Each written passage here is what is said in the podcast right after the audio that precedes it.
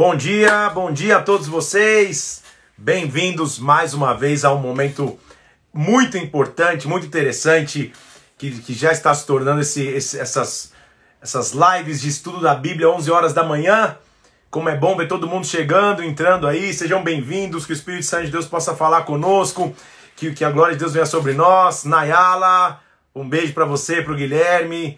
Deus abençoe a família linda e maravilhosa, Renato aqui de Brasília. Que Deus abençoe todos vocês que estão entrando aqui para a gente poder se falar. Carla lá dos Estados Unidos, lá de Orlando, Deus abençoe. Que bênção, quanta gente já chegando, 11 da manhã. Laila, muito bem, Laila, bem-vinda também. Que bênção, tanta gente, né? não consigo nem falar todo mundo, tem um pessoal entrando aqui. Tony Gross também lá dos Estados Unidos, que legal, de Orlando também. Que Deus abençoe, viu? Bem-vindos ao Netflix ou então ao Parentflix. Eu já estava em intercessão um pouco antes, porque agora há pouquinho, meu vizinho, não sei se aqui de cima ou de baixo, resolveu martelar um negócio. Ele tava martelando um negócio na minha cabeça que eu falei, sangue de Jesus, essa quarentena tá dando ideia pro cara, será que ele vai resolver pendurar um quadro agora, na hora da live? Com a graça de Cristo ele parou, mas se ele voltar martelando aqui, saiba que, que, que tá tudo sob controle, tá? Bom dia para vocês, que Deus possa nos abençoar. Estamos no quinto dia da nossa leitura bíblica. E aí, tá sendo fácil, difícil? Deixa eu dizer a você que o maior benefício que a gente tem em estudar a palavra é buscar a Bíblia, é buscar instrução no Evangelho. Agora, é, a gente está tá hoje começando é, um pouco da história de Moisés e a cada dia agora você vai ter que respirar e se preparar porque a, a, a, leitura vai ficar mais encorpada, o negócio vai ganhar um pouco mais de corpo, é, a gente vai ler coisas mais, mais difíceis, leis, é, propósitos, tal, tal. Vai ser um desafio, mas vamos continuar. Tamo junto, tá? Então, vamos orar primeiro para que Deus fale conosco. Tem muita coisa pra gente falar, pra gente refletir hoje na palavra de Deus. Vamos orar e buscar Deus hoje? Senhor, vem sobre as nossas vidas. Derrama da tua presença sobre nós, Pai, em nome de Jesus nos instrui através do teu Santo Espírito, abre nosso entendimento, nos dá sabedoria e revelação. Eu me coloco diante da tua presença, Senhor, e da tua potente mão mais uma vez nessa manhã, em nome do Senhor Jesus Cristo, em nome de Jesus. Amém, amém. Vamos nessa, vamos, vamos, vamos acelerar então, porque tem bastante coisa para falar. Eu vou tirar os comentários para a gente poder ficar mais tranquilo e você se focar mais naquilo que, que é o estudo de hoje.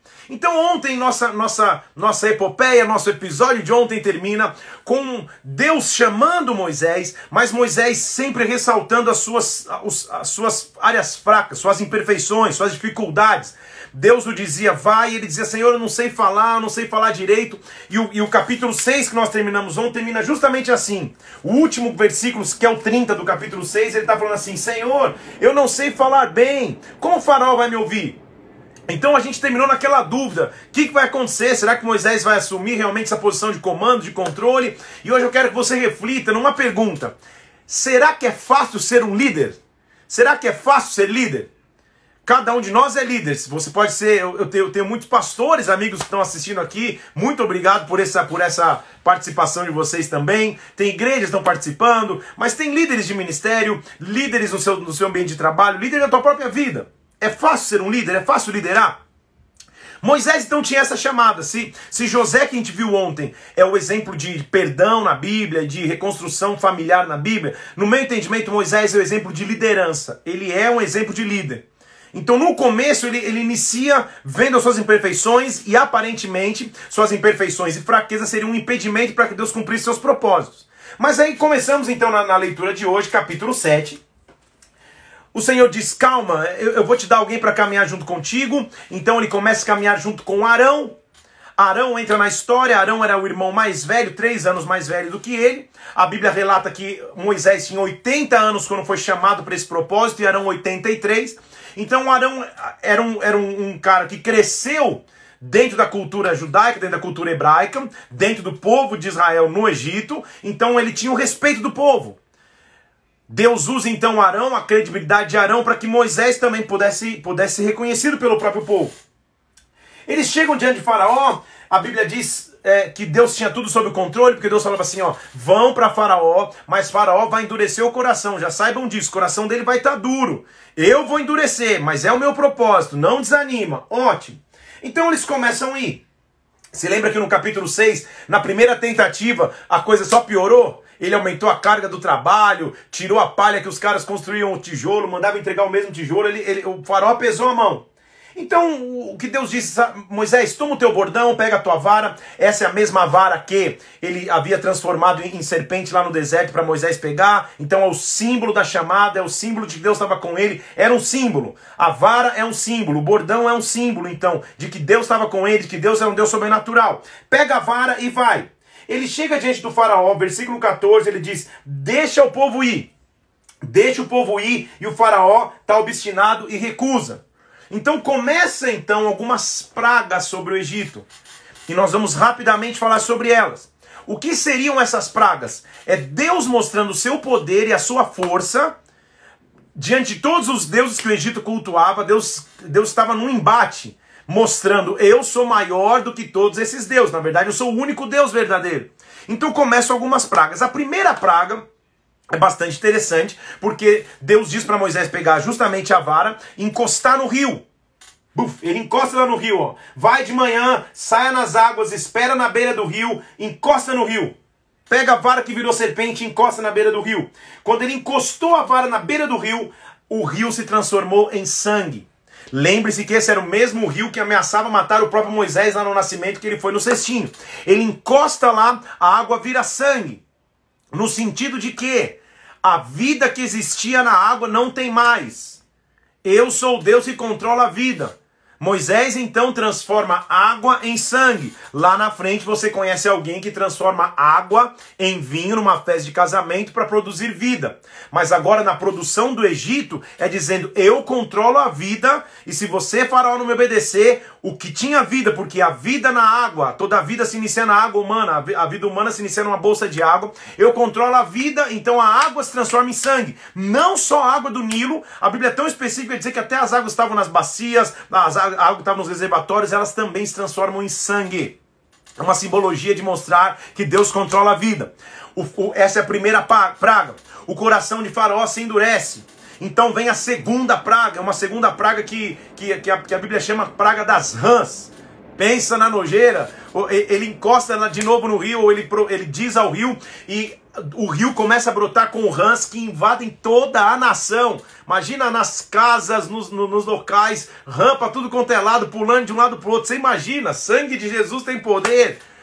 Rã era, é, também Deus estava mexendo na questão vida. Porque havia uma deusa, que eu anotei aqui para você, a deusa Hect, uma deusa pagã, uma deusa egípcia, que representava fertilidade, ou que representava os partos. É uma deusa que eles acreditavam que ajudava na hora dos partos. Essa deusa era simbolizada pela rã. Então, quando Deus toca a água, a água se transforma em sangue, e ele vem logo depois da mesma água, ele tira as rãs, é como se ele estivesse dizendo: Eu controlo os nascimentos, eu controlo a vida. Deus está tentando começar a mandar sinais para que Faraó entendesse. Só que aí você vai começar a entender um padrão. O Egito era um, era um país que, que vivia com um alto nível de magia. Os magos não eram magos chinelinho, não. Eram, eram caras é, alto grau de, de magia, de desenvolvimento maligno.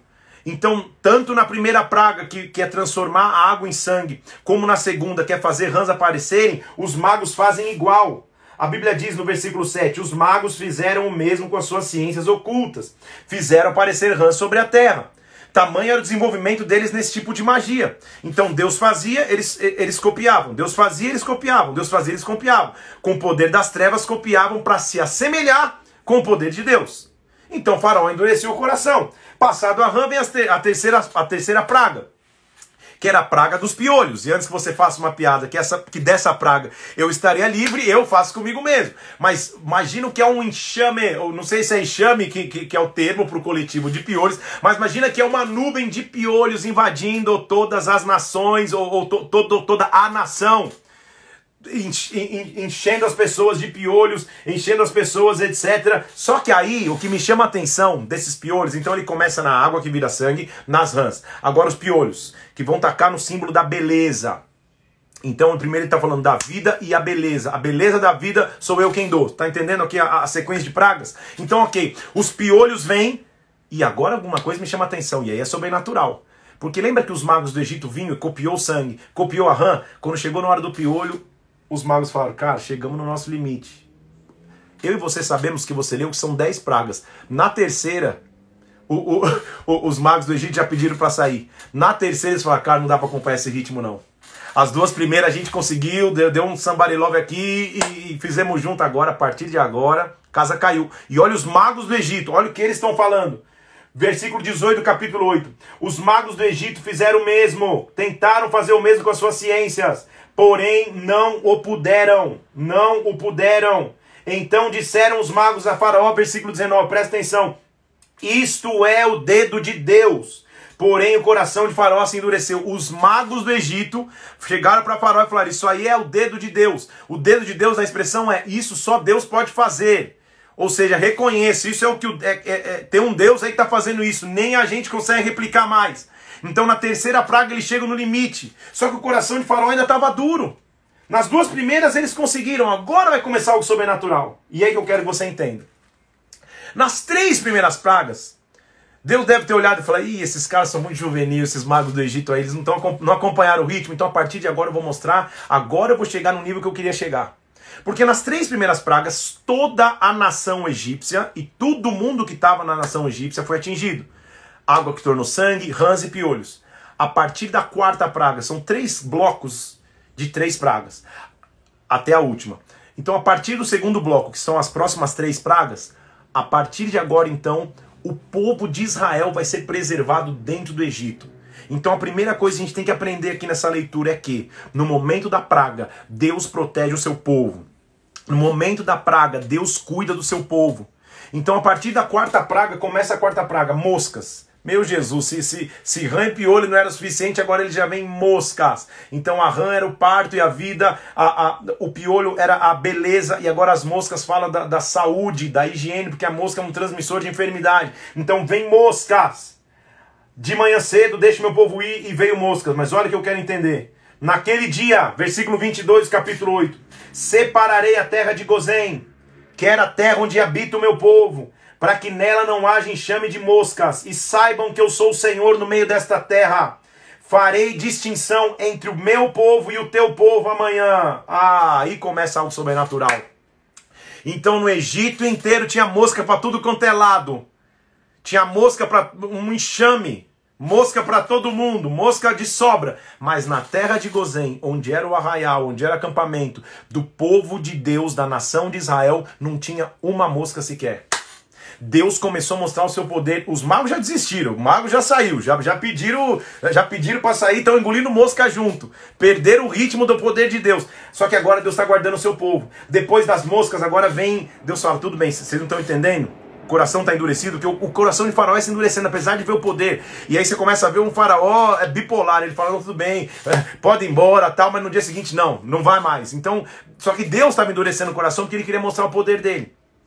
Agora, quem vai começar a sofrer? Os animais. Animais naquela época é, é, é, é, o recurso que as pessoas têm. As pessoas viviam tanto da, da, do cultivo de plantas, de, de, agricultura, mas também do cultivo do, da, da, da criação de animais. Então agora vem uma peste sobre os animais. De novo, todos os animais do Egito, todos os rebanhos do Egito começam a sofrer e morrem, e os rebanhos de Israel são preservados. E mesmo assim, Faraó endurece o coração. Depois, agora, ok, os animais estão sofrendo, vocês não estão entendendo? Agora vem sobre o próprio povo, e o povo começa a ter úlceras ou tumores.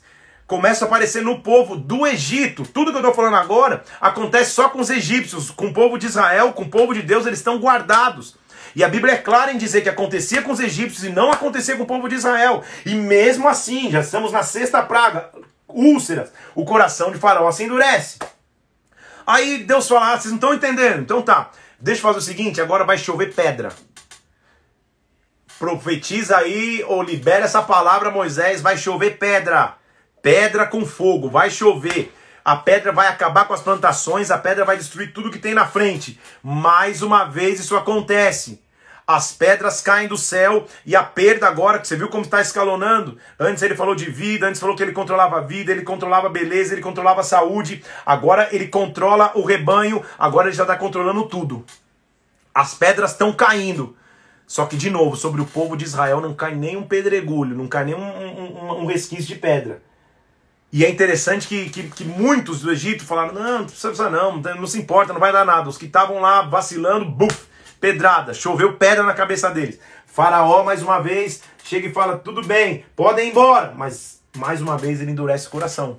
Você fala, meu Deus, que faraó teimoso. Mas várias vezes a Bíblia diz: o Senhor endureceu. O Senhor estava permitindo isso acontecer. Ele queria mostrar o tamanho do seu poder. Ele queria estabelecer uma aliança perpétua com seu povo. Então, ok, passado as pedras, chegamos na oitava praga, chega a praga dos gafanhotos.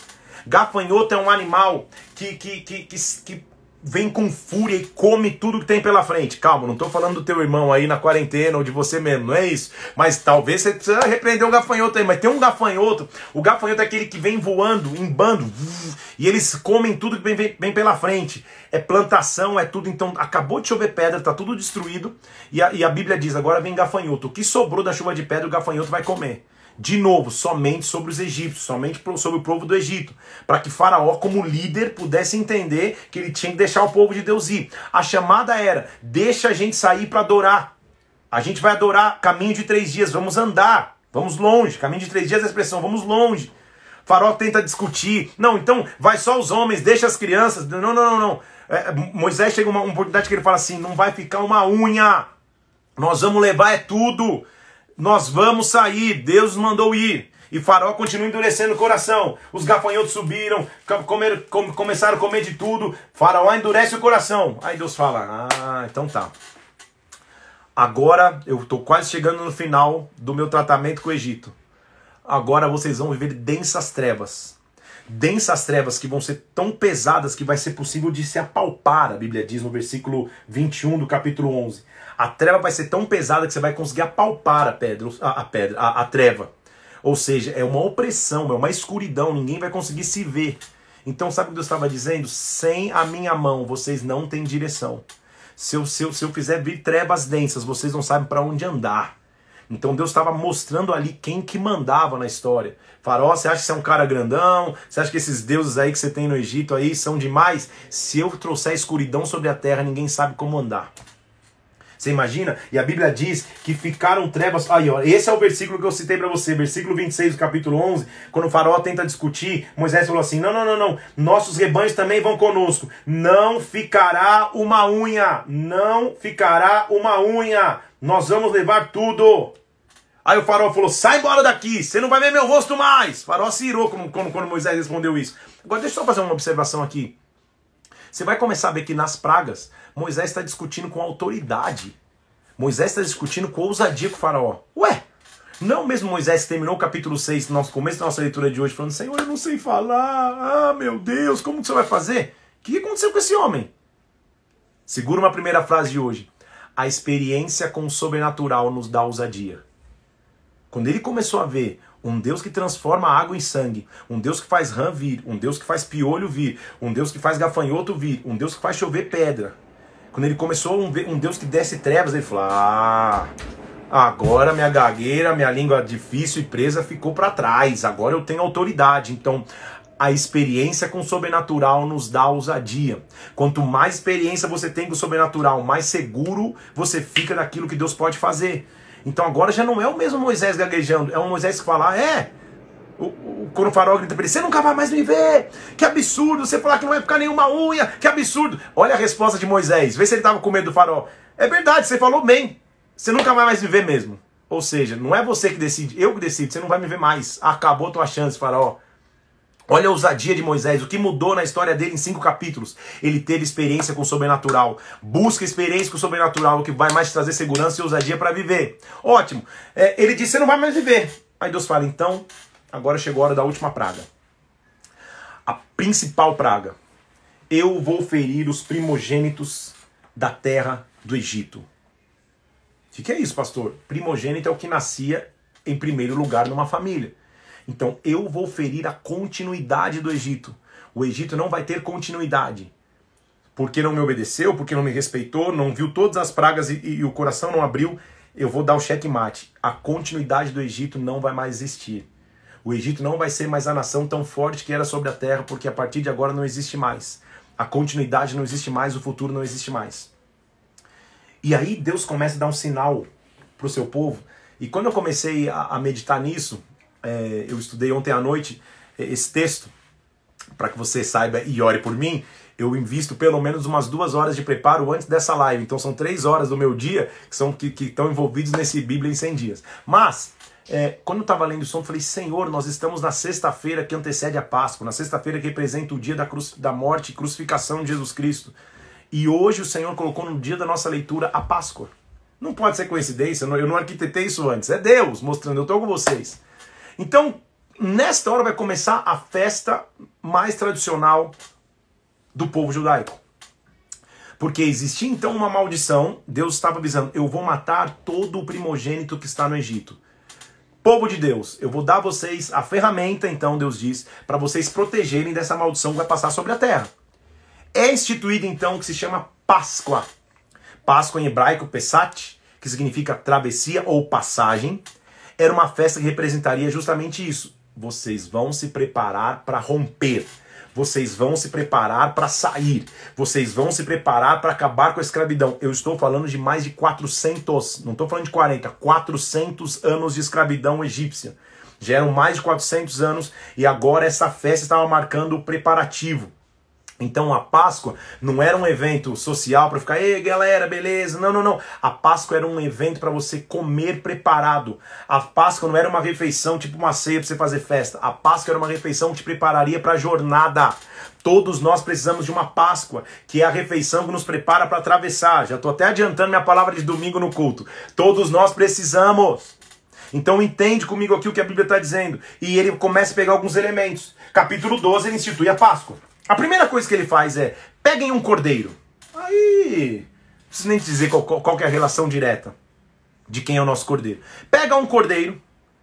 Vocês vão comer o cordeiro inteiro em família. Se, se, se a sua família não é grande o suficiente, você chama uma outra família para vocês comerem juntos. Então vocês vão comer do cordeiro. Tá? Mas já vou te explicar isso. Então, os elementos: cordeiro. Depois, você vai fazer pães asmos ou ázimos, depende da tradução. O que é isso? É um pão sem fermento. Fermento é a simbologia da impureza, do pecado que o mundo tem. Então tira o fermento da tua casa, tira o fermento da tua vida e faz um pão sem o fermento, uma simbologia, um pão que não tem pecado. Tá? Então um pão que não tem pecado é a simbologia. Vocês vão comer esse pão, mas também separem ervas amargas. Então a Páscoa tinha três elementos: cordeiro, o pão sem fermento e as ervas amargas. Ervas amargas representam a amargura e o sofrimento da escravidão egípcia. Então vocês vão comer para que vocês se lembrem desse gosto, dessa amargura da escravidão, para que vocês nunca queiram voltar ou sempre se lembrem do que eu fiz sobre a vida de vocês. Então são só três elementos, mas poderosíssimos pega o cordeiro, é óbvio que não tinha açougue, não tinha mercado, então eles, eles eram raiz, galera. Eles pegavam o cordeiro e matavam o cordeiro para comer. Pega um cordeiro teu, mata o cordeiro para comer. Então, para o cordeiro ter validade, ele tinha que ser morto. Para o cordeiro ter validade, ele tinha que ser morto. Mata o cordeiro, com o sangue do cordeiro, você vai passar na tua no umbral ou na verga, é a expressão bíblica, da tua porta.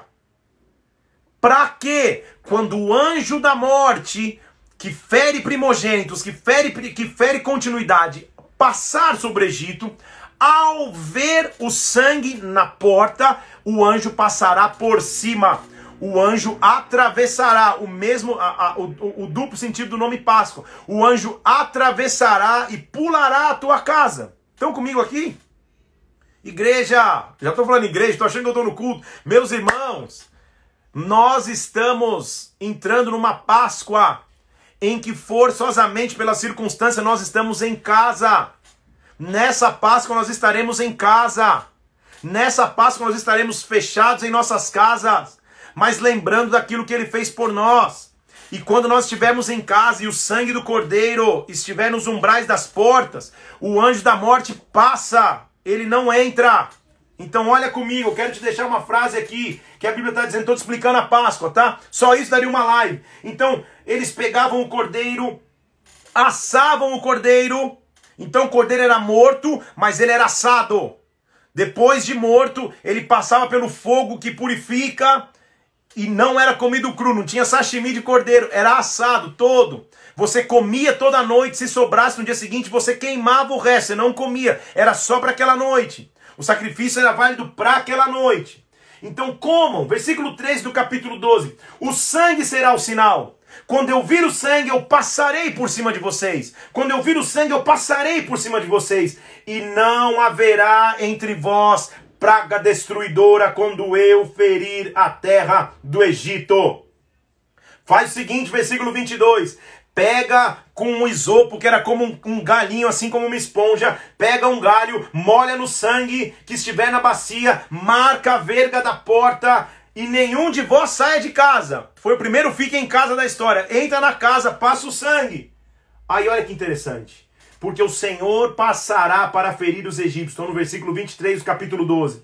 O sangue na verga da porta, em ambas as ombreiras. Quando o Senhor ver, passará o Senhor pelaquela porta e não permitirá o destruidor que entre em vossas casas para vos ferir.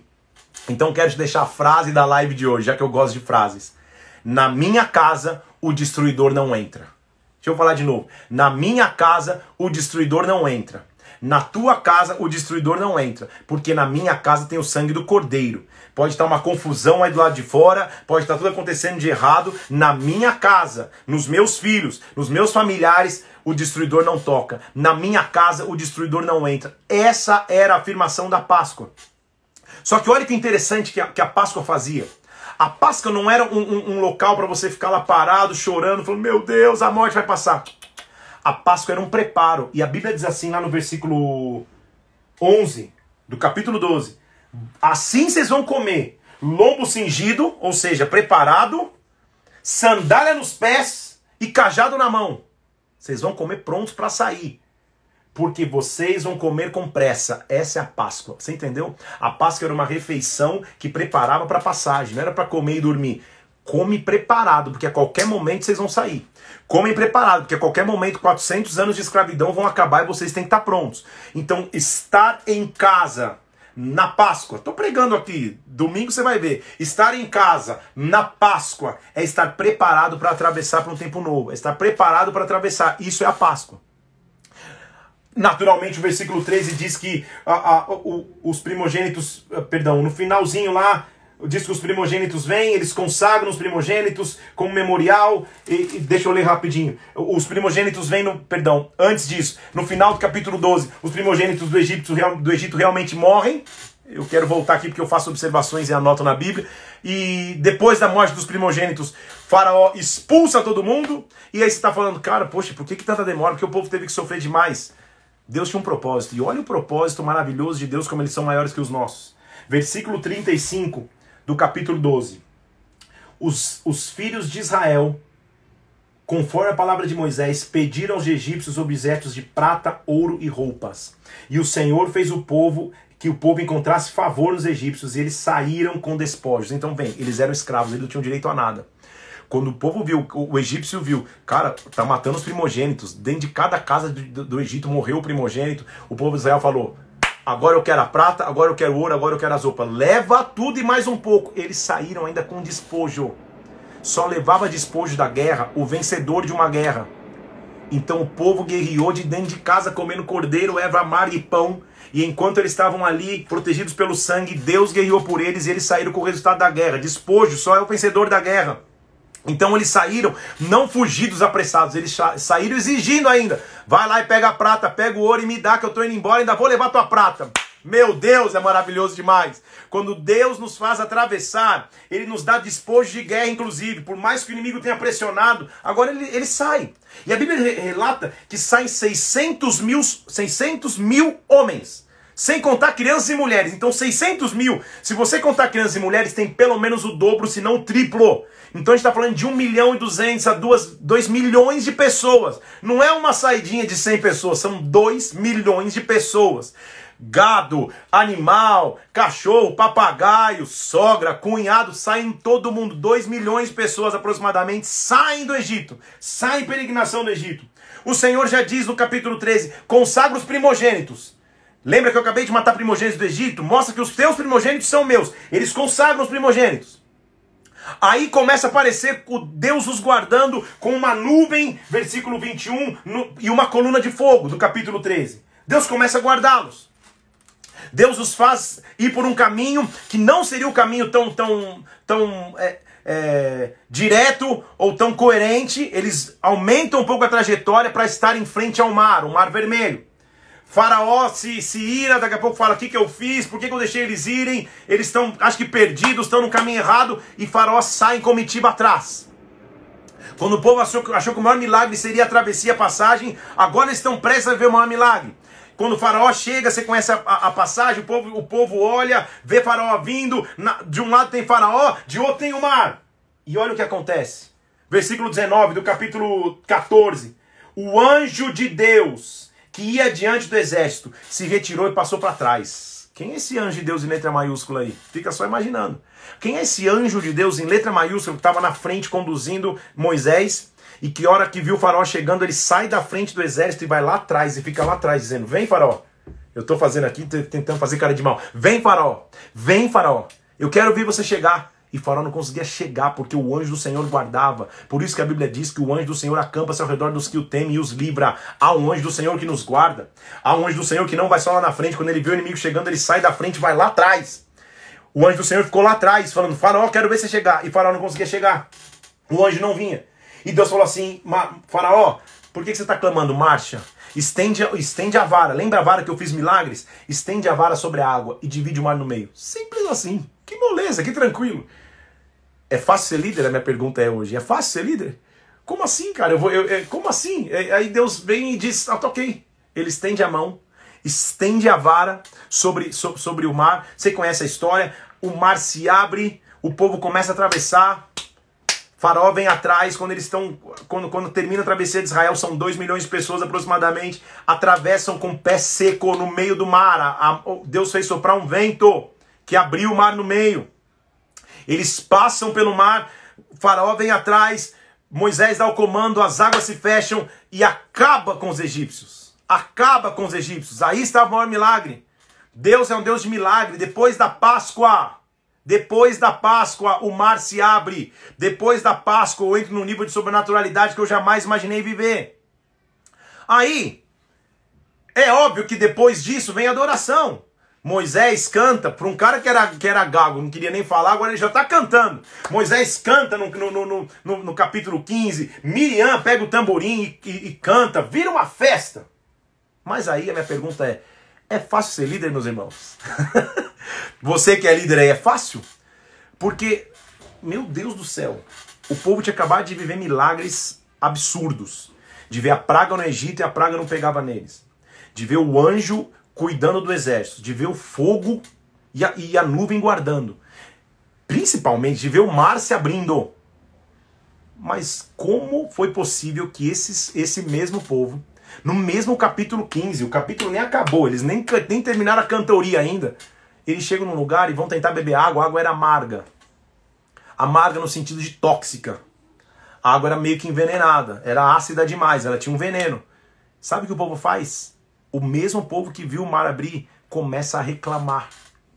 Moisés vai falar: sangue de Jesus. Ele não conhecia o sangue de Jesus, talvez sim, isso é mistério. Sangue de Jesus tem poder. Será que é fácil ser líder? Será que é fácil liderar pessoas, conduzi-las no sobrenatural, conduzi-las através de milagres, conduzir suas vidas e na primeira dificuldade tudo que elas fazem é murmurar? Moisés é um, é um exemplo de líder. Ele fala, Senhor, o povo começa a falar, é, olha, olha a murmuração do povo. O povo murmurou, eles chegam a beber água, a água é amarga. Eu estou no capítulo 15, versículo 24. O povo murmurou, disse: Moisés, o que, que nós vamos beber? Misericórdia. Moisés clama ao Senhor e a resposta do Senhor é uma resposta maluca. Senhor, o que, que eu faço? Aí a Bíblia diz: O Senhor lhe mostrou uma árvore. Tipo, o que, que tem a ver? O que, que Deus estava dizendo? Moisés, sobe na árvore? Sobe na árvore, Moisés? O que, que, é? que, que é para fazer? Não estou entendendo, Deus. É, é, é, é, só possível entender se você entender a, a cultura daquela época havia algumas lascas de tronco de árvore que você colocava em pequenas porções de água que estavam contaminadas e a, e a substância dessa, de, de, dessa, desse tronco de árvore fazia água potável. Era uma cultura, já acontecia isso. O que Deus estava fazendo é: Moisés, Se você tem fé para colocar uma lasquinha de árvore numa cumbuquinha, se você tem fé para coisas pequenas, tenha fé para coisas grandes. Se a água inteira está contaminada, pega a árvore e joga a árvore inteira na água. Deixa eu fazer o um milagre. Não acredite só em milagres pequenos, acredite em milagres grandes. Foi isso, é isso que Deus está fazendo. Essa é a simbologia do momento. A simbologia por trás disso e a reflexão por trás disso é: a árvore é feita de madeira. Quando as águas estiverem enfermas, lança madeira na água. Tudo bem, depois você pega isso aí. Lança a madeira na água. Quando a terra estiver enferma, coloca um pedaço de madeira e põe alguém, põe um cordeiro sobre a madeira e depois do sacrifício desse cordeiro a terra vai estar curada, as águas não vão ser mais amargas, vão ser doces. Então, ok, Moisés faz isso. Ele pega, bluf, e as águas se tornam doces. Ali Deus diz para eles: vocês não entenderam ainda? Eu vou começar a apresentar vocês com outros nomes então. Então comece a descobrir meu primeiro nome. Nenhuma enfermidade vai vir sobre vocês. Eu sou o Senhor que sara. Eu sou Jeová Rafa. Eu sou Yahvé Rafa. Eu sou Jeová que cura. Então no momento de amargura, no momento onde aparentemente tudo está dando errado, ele se revela: eu sou o Deus que cura. Ótimo. Eles chegam numa cidade, num local chamado Elim, lá tem palmeiras, oásis, all inclusive, tá tudo certo. Deus ainda tá tratando com seu povo. E a minha pergunta de novo é: é fácil ser líder? É óbvio que não, mas é um desafio. Então Moisés está de novo com o povo, eles chegam e daqui a pouco o povo acabou de ver o milagre da água, acabou de passar pelo mar e daqui a pouco eles estão murmurando de novo. Quando você fala aí como pastor, como presbítero, como diácono, como líder de célula, ah, meu, meu, minhas ovelhas só reclamam, ah, as pessoas debaixo de mim só reclamam, só murmuram. Vai ler a história de Moisés para te inspirar um pouco. E aí, ele, ele sai lá de, de, de Mara, sai de Elim, daqui a pouco o povo está com fome, sabe o que o povo faz? Glorifica a Deus? Não. Versículo 2, capítulo 16. Israel murmurou contra Moisés e Arão no deserto, dizendo: Quem dera a gente tivesse morrido, quem dera a gente tivesse ficado no Egito, agora nós vamos morrer de fome. Moisés, para pra pensar.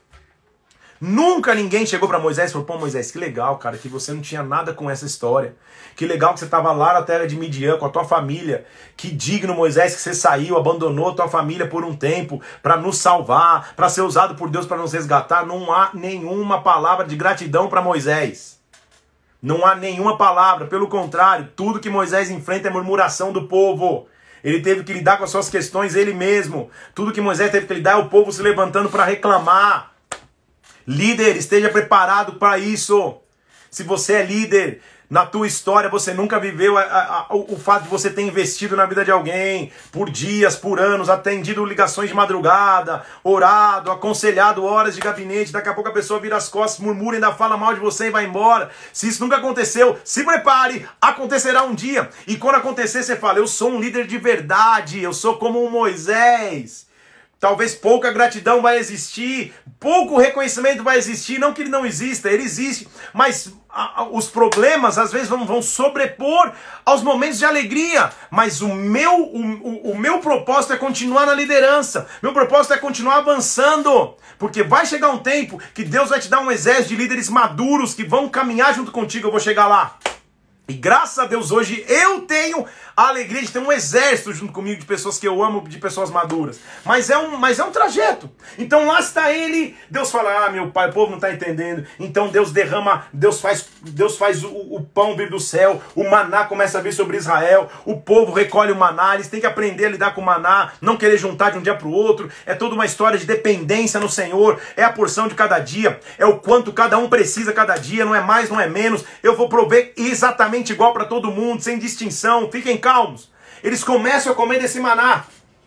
E aí você fala, pô, agora resolveu, agora, agora ficou perfeito, agora a questão ficou top demais. Agora ficou maravilhoso. Agora não vai ter mais problemas. Mais uma vez eles começam a passar sede. Então, Moisés era uma hora sede, uma hora fome, uma hora sede, uma hora fome, uma hora sede, uma hora fome. Ninguém se preocupava com o bem-estar de Moisés, mas ele era um líder que conduzia o povo.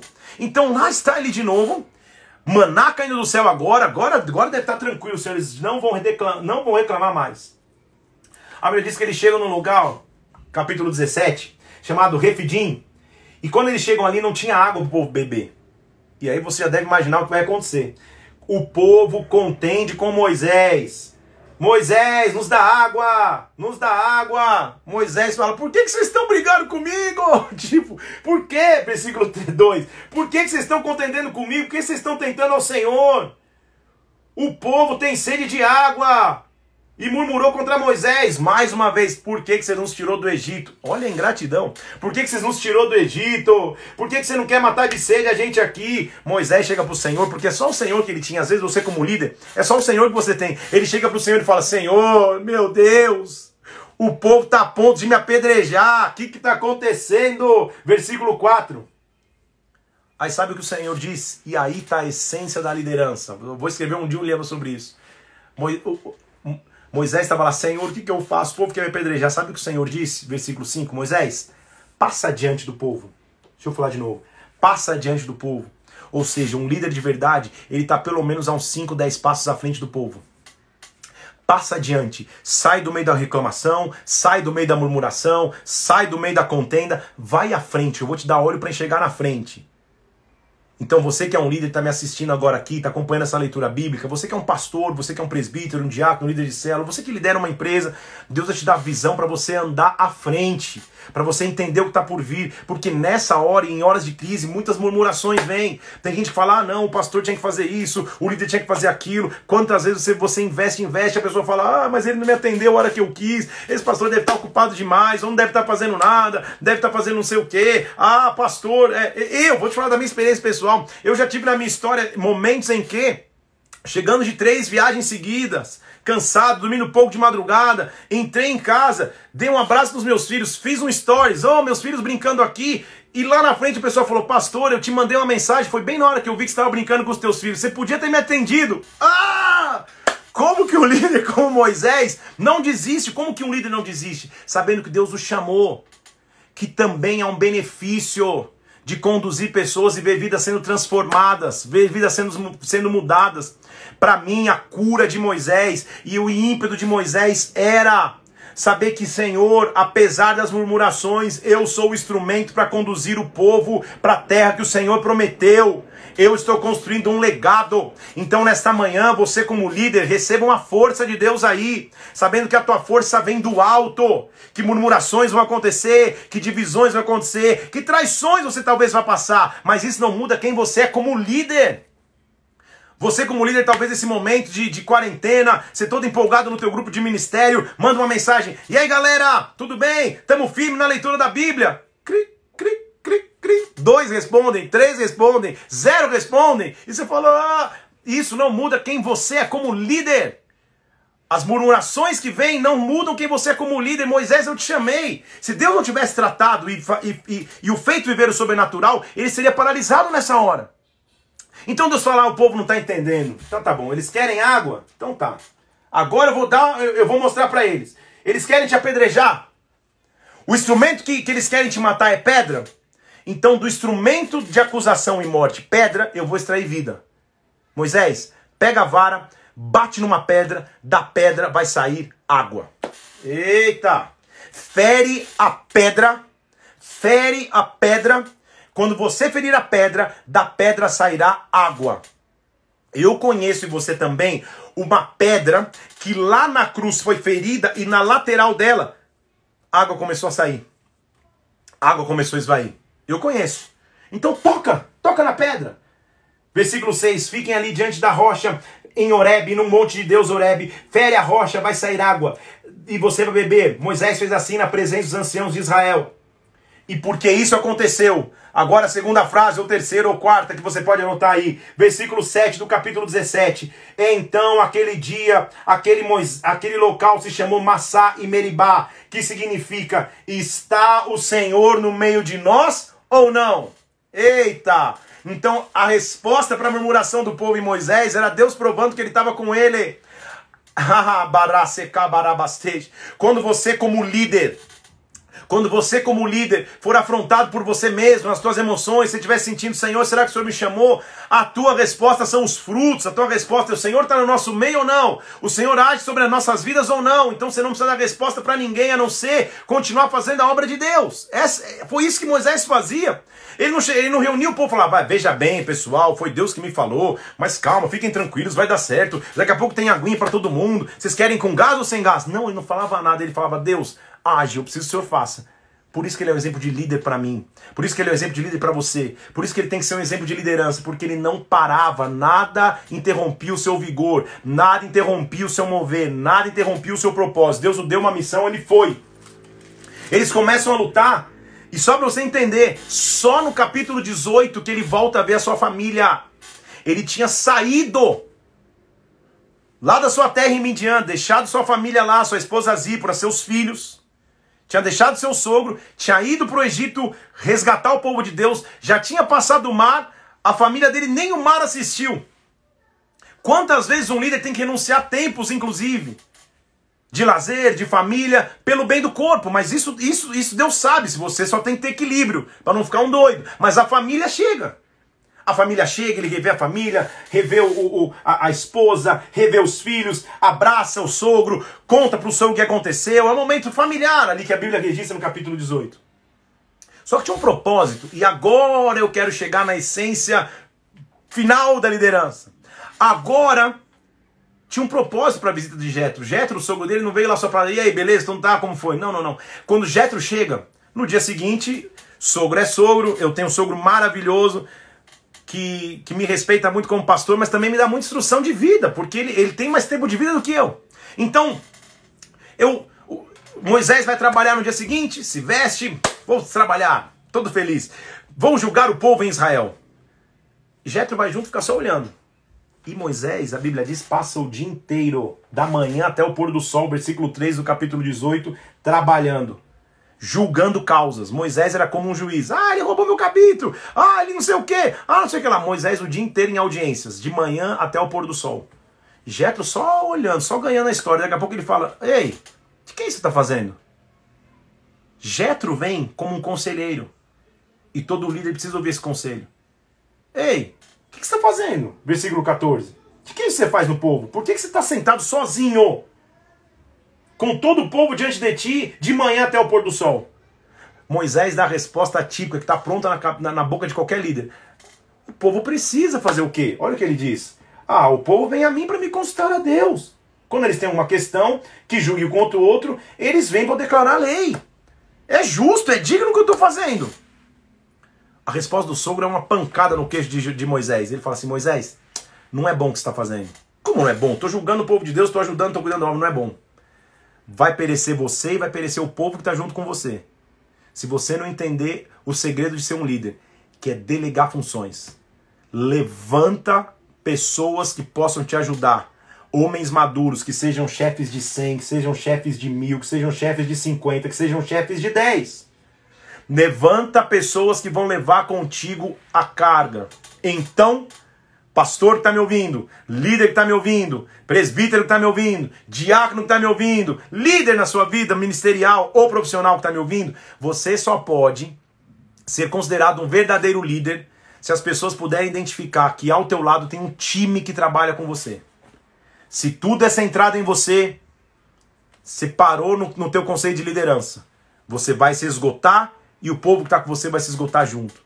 Então, Líderes, aprendam a dividir funções. Líderes, dividam a carga do trabalho. Coloquem líderes de 10, líderes de 100, líderes de 50, líderes de mil. É o conselho de Jetro, de um homem sábio, de uma outra geração para Moisés. Moisés, divide a função. Por que, Moisés? Você nem sabe. Mas o povo vai ficar sem você um tempo. Você vai ter que subir para pegar as tábuas da lei. Nós vamos ler isso aqui. E se você subir, acaba o julgamento em Israel, o povo fica desesperado. Tá tudo centrado em você? Não, não, não, não, não, Moisés. Divide as tuas funções. Agora, qual que é o segredo? O povo então tem que passar a entender. Então deixa eu falar para o povo agora, para você que tem, todos nós temos um líder. Eu também tenho um líder, eu também tenho uma paternidade. Agora, você enquanto liderado, se você entende que só o Moisés pode resolver tudo por você, você também não está colaborando com o teu líder. Deixa eu falar em português. Se você fala assim, ah, poxa, pastor passou um aconselhamento para que o presbítero continue comigo. Ah, esse pastor já é mais o mesmo, não quer mais me aconselhar. Ah, o presbítero já, já, já falou que o diácono vai me acompanhar. Ah, não quero mais. Você está impedindo que o teu Moisés, que o teu líder avance. Você está impedindo que o teu Moisés suba no monte para receber revelação. Quando você segura esse efeito em cadeia e murmura porque o teu líder está subindo no monte para buscar Deus, você deixou de entender o que é a essência do corpo. Porque se o teu líder está subindo no monte para buscar Deus, significa dizer que você lá na ponta vai subir para ser um líder também. Ele vai descer de lá com revelação daqui a pouco você vai ser chefe de 100, de 50, de 10, de mil, aquilo que Deus colocou na tua vida.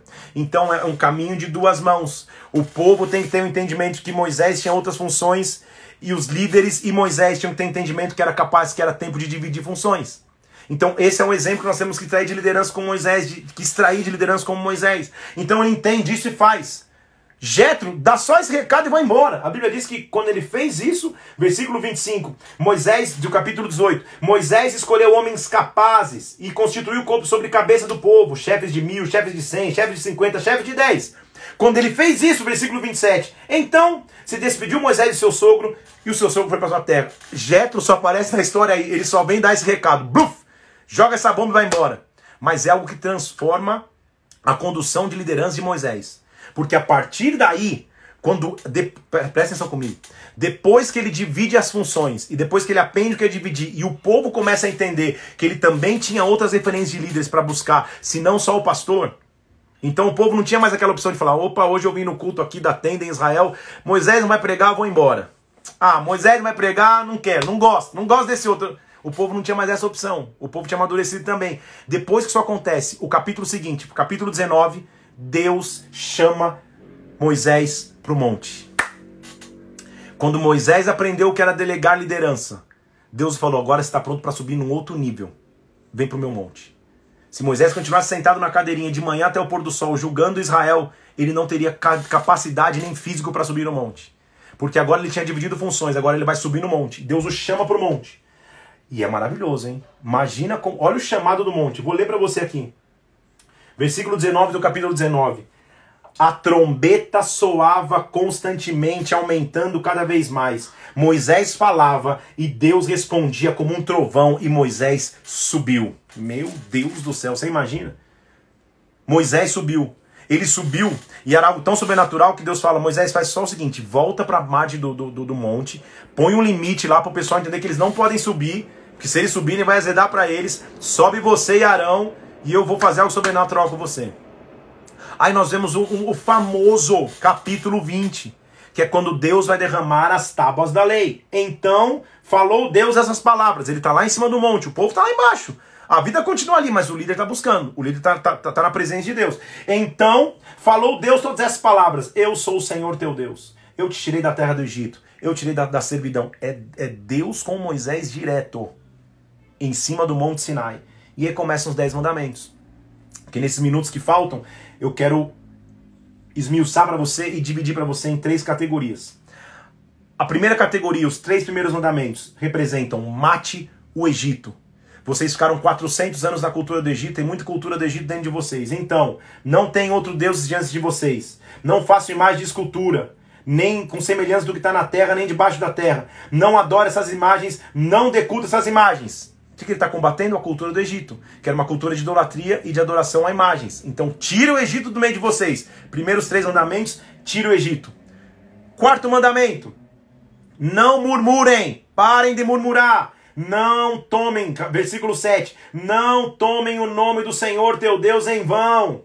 O Senhor não vai ter inocente aquele que tomar o nome de Deus em vão. Em outras palavras, chega de mimimi, chega de reclamação. Aí ele vai para o outro mandamento: aprendam a simplesmente descansar no Senhor. Lembrem do sábado para santificar, ou seja, descansem naquilo que o Senhor vai fazer. Descanse, Ele é Deus. O sétimo dia é dele. Descanse. E aí não é, vamos entrar com esse detalhe depois, não é o sétimo dia específico, mas qual que é o teu descanso no Senhor? Qual que é o teu domingo com o Senhor, o teu sábado com o Senhor, o teu dia de descanso na presença dele que você cultua? Aí ele, depois que ensina o descanso, ele diz: Agora eu vou ensinar o que é honra. Honra o pai e a mãe de vocês, para que se prolonguem dias na terra. Para quem que ele estava pedindo honra? Para o próprio Moisés. Honra em Moisés. Honrem o pai biológico, mas honrem Moisés, honrem o líder de vocês. Os dias de vocês vão ser prolongados na terra, povo.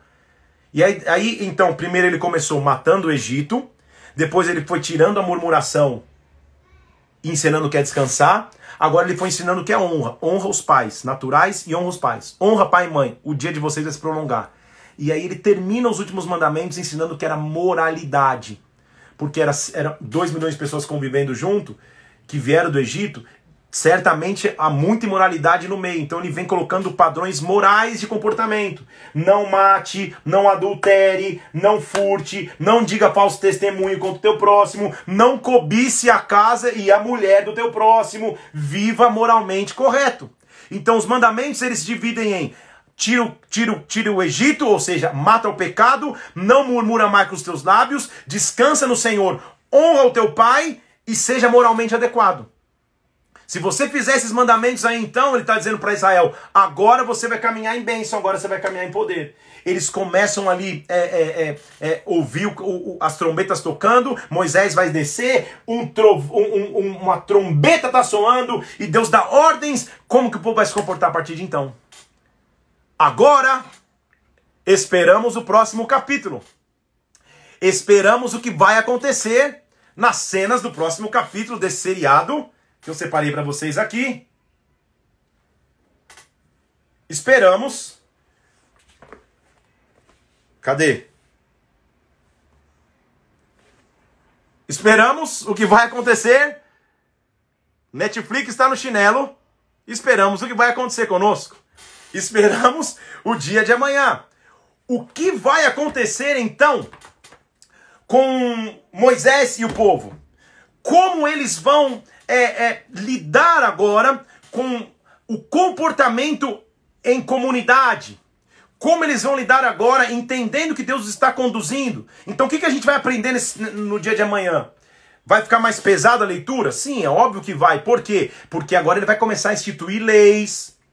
Ele vai começar a instituir leis pastor Davi Fantasini, meu amigo de muitos anos. Glória a Deus você está aqui conosco. Deus te abençoe, viu? Teu ministério, tua igreja, Bola de Neve Sorocaba, tá junto conosco. Então, amanhã a gente vai buscar entender um pouco o que são as leis. Ele, ele vai falar das leis para conduzir o povo. Então, tenha paciência para ler.